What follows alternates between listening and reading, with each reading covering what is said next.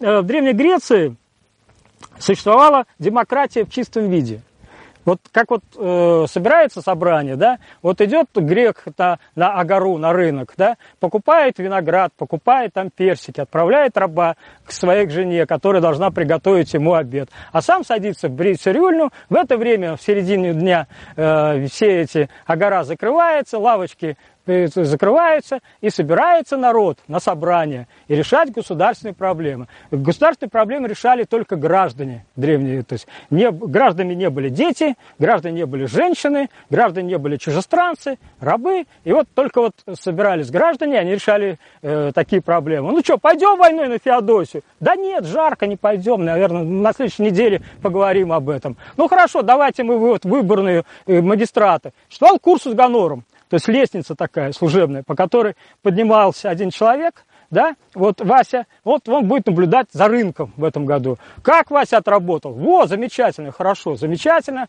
Поднимаешься, Вася, на следующую лестницу. Будешь наблюдать за чеканкой монет. И вот он поднимался, поднимался, поднимался до тех пор, все до высшей, когда наблюдал за законами. То есть наблюдение за законами, за исполнение законов. Это номофилакос. То есть э, номофилакос это был наблюдатель за законами. И тогда он получал либо ренту, то есть какой-то участок земли от города, либо денежное вознаграждение, а все это время он работал бесплатно. То есть, но если он был замечен хоть в каких-то там э, коррумпированных действиях, он слетал с этой лестницы раз и навсегда.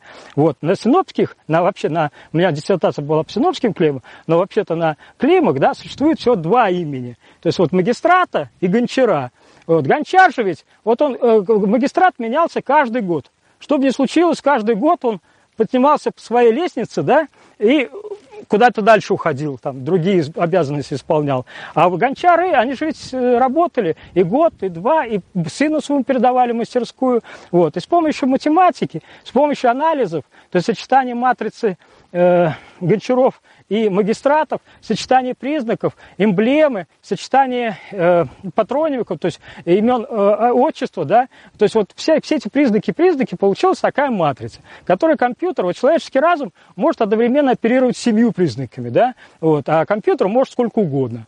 Вот. И я начинал еще работать, когда была э, машинный мир, когда одну перестановку в час делал, сейчас триллионы в секунду делают перестановок, да, вот. но тем не менее, значит, такая программа существует, она называется э, программа Астеном, которая позволяет решить, кто за кем последовательно выстраивает мне колоночку. И вот эту колонку важно привязать к хронологическим реперам. Поскольку у нас реперов неизвестно, то есть вот есть колонка, но она плавает во времени.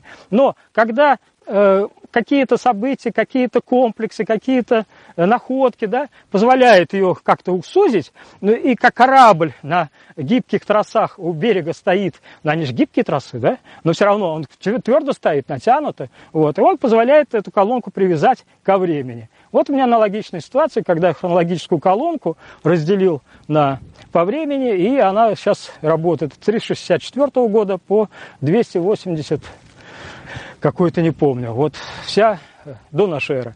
Вот, вот эта колонка, вы, если найдете синопское клеймо, я могу с точностью до года сказать, как оно датируется. Тем более, что клеймы, они же ведь попадали в слой э, повсеместно. Они не как монеты, которые собира... служили собирательством, э, все время собирательством, объектом, да, а Клим – это транспортный сосуд. Привезли вино, выкинули, выбросили и все. И они попадали в слой, и никто их не собирал, никто их, они вот разбивались. Они очень большим количеством находят при раскопках. И они позволяют датировать слой с точностью до года.